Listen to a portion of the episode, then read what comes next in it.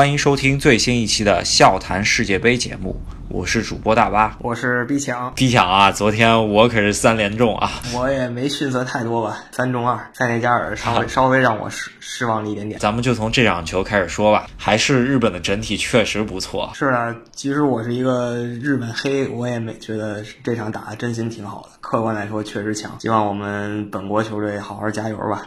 啊，对，嗯，看到亚洲兄弟已经踢成这样了，咱们自己好好还得再练三年吧，再再冲击二零二二是吧？是啊，好好反思一下，是不是吴磊还是谁说了，我们二零二二见，别又让我们再等四年。对，场边广告牌也是说我等你二零二二雄起是吧？用 中文我解反正是我反正笑喷了。好吧，呃，日本队呢这场球应该有一部分还是被你预测对了，塞内加尔还是冲起来了，而且他们脚下活却是那种意料不到的那种活吧，是吧？是塞内加尔第一个进球比较快乐足球吧？可能日本那守门员人也没有，别人也不是故意扑错的，正好扑到马内腿上了，给撞进去了。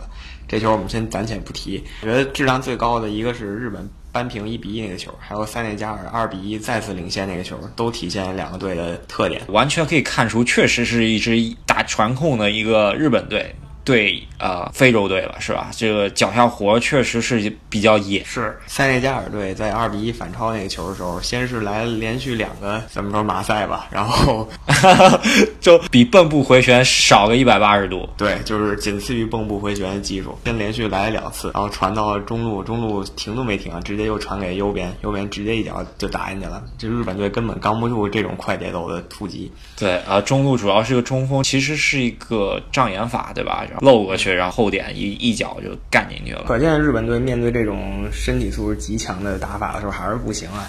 不过怎么说呢，两边这个守门员都坑，都坑了一次。三内加尔丢了第二个球，我也是不知道说什么好了，可能在还第一个球的债吧。啊，但是确实人家边中结合也打得好啊。就是这场就是两边都打出了自己的特点，然后打了个二比二握手言和，都有比较搞笑的失误，算是挺有看点的一场球。如果这场球日本没有扳回来的话，其实对于他们出线形势还是有点告急的。是的，但是这场打完以后，塞内加尔跟日本可以说是两个人携手站在了出现的边缘上吧，已经都呃都很有优势了。日本优势更大一点，因为第三场波兰比较虚。对，我觉得波兰这一届很明显能够看出老化的态势。是啊，昨天你还在节目里说呢，波兰黄金一代就过去了，这一届就是他们最后一届谢幕，果然是啊。然后在哥伦比亚面前也过不了几招。你能看到，对塞内加尔他如此快乐足球，进了两个，不是那么你真是打出什么东西了，把你防线打穿，丢了两个球都是莫名其妙丢的，对吧？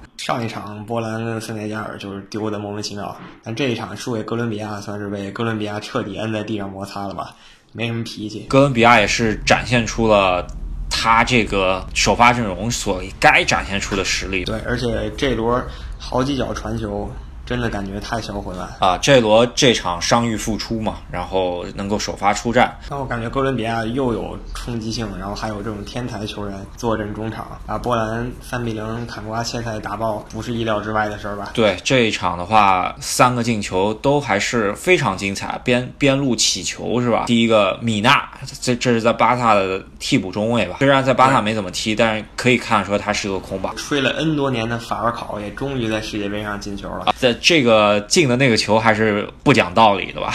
对，这相当的法尔考，相当的哥伦比亚，就是不讲道理。啊，第三球宝强也在波兰的羸弱的防线上也也踩了一脚。宝强也是一个挺不讲道理的愣干的。可以看出来，是宝强上一场特别不爽，因为桑切斯犯的事儿他背锅了，等于说直接给他换下去了。上一场主要是他的队友后腰桑切斯给罚下去了，那你不可能一个队没有后腰对吧？然后罚下去之后，那你总得去掉一个攻击手，就选了夸德拉多，感觉他也挺郁闷的。世界杯开开场大概五分钟就给他换下去了。对，是，跟他其实一点关系都没有，只是为了球整体球队做出了牺牲。所以感觉波兰小组出线已经没有任何希望了，下一场打日本也是荣誉之战。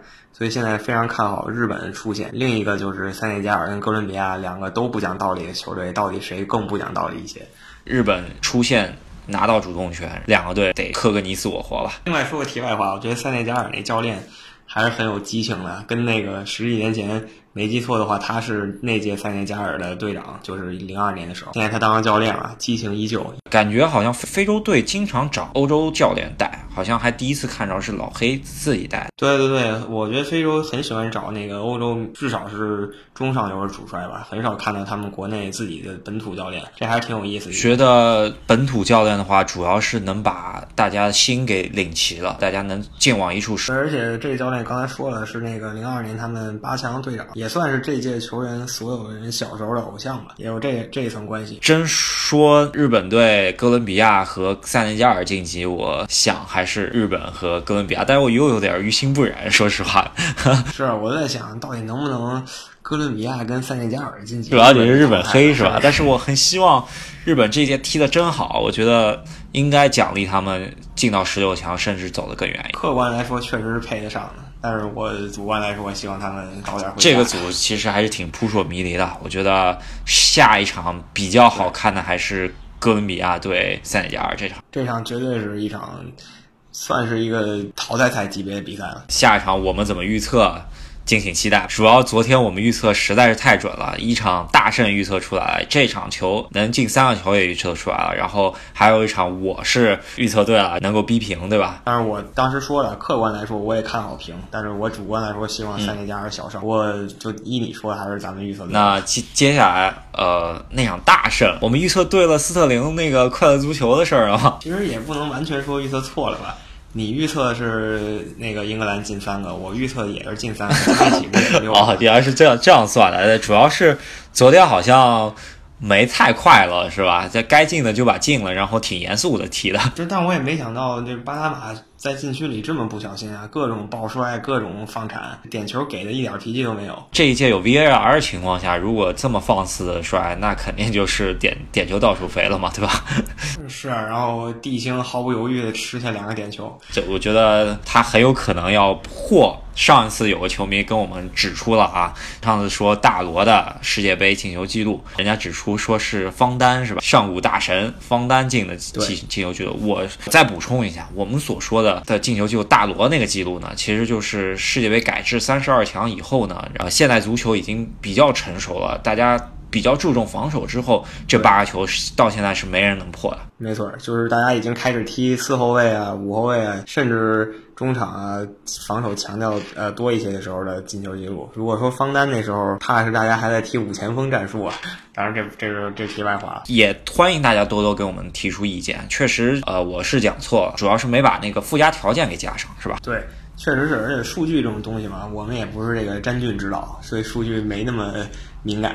对对，我们主要是负责谈笑风生，给大家稍微解析一下，扫扫盲的。咱们接着说说这个哈里凯恩这场进了三个，其实第三个球更是典型的哈里凯恩进球啊，因为。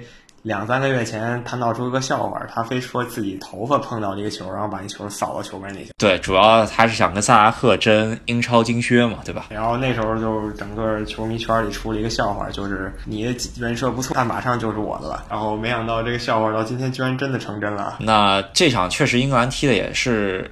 踢出自己东西了吧？那你看好英格兰走多远吧？这场英格兰怎么说进六个？你不能说英格兰有多强，毕竟巴拿马是这次纯粹是来那个三轮游的球队。我觉得人家没想出线，然后就是来体验世界杯的。你看他们球迷输成这样也很高兴。这一场的话，在巴拿马首都啊，就是球迷看到啊巴拿马进球的时候，就比胜利还欢乐。没错，人家的目标就是进一个球，非常务实。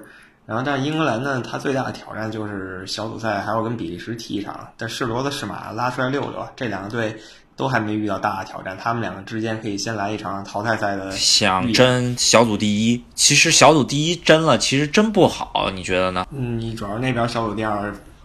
不对，有可能是哥伦比亚和塞内加尔，而且你争了小组第一，你去去了上半区，他们两个队可能相对来说都更想碰这个日本，因为尤其英格兰吧，身体更相当强劲了，还有那个比利时的锋霸卢卡库，对吧？打日本的后卫，我觉得还是一打一个准儿。如果说日本最后小组第二出现，他们去了上半区的话，那就是说上半区最强的球队会碰上法国，但是我觉得英格兰应该这一届的目标应该是先回八强，再。再往下说吧，对吧？没错，没错。现在来看，地星确实是非常稳的。然后很有意思的是，林加德昨天居然背叛了快乐足球，来了脚啊，就是上一场真的是已经没法看了。其实哦，还有一个亮点就是那个斯通斯居然梅开二度，这也是意料之外的。如果说是最终英格兰和比利时能够抢下一个头名的席位的话，他们那边要踢巧的话，巴西能碰着德国，然后接下来就是可能碰比利时和英格兰或英格兰吧，因为那边如果出的哥伦比亚的话，那又反正上半区反正就是特别凶险，千万别去上半区。听起来就很可怕，全是夺冠热门。而且现在两个队没记错的话，他们两个人净胜球啊，对，但反正都是虐了两个菜嘛，对吧？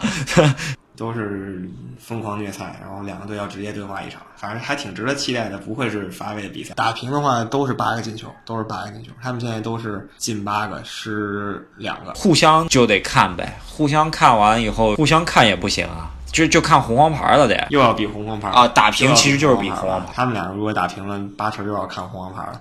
这届世界杯还很有意思。个人觉得应该还是想多去第二，去第二，去下半区的，是不是下一场大家能够呃多吃点黄牌儿？呃，虽然也有危险啊，因为从一零年之后世界杯改制了，就是红黄牌清洗的这个规则改掉了。之前是小组赛就可以把你之前吃的黄牌、红牌给清掉，然后就不用停赛了。现在你必须要到四强才能够清掉，你前面有五场比赛。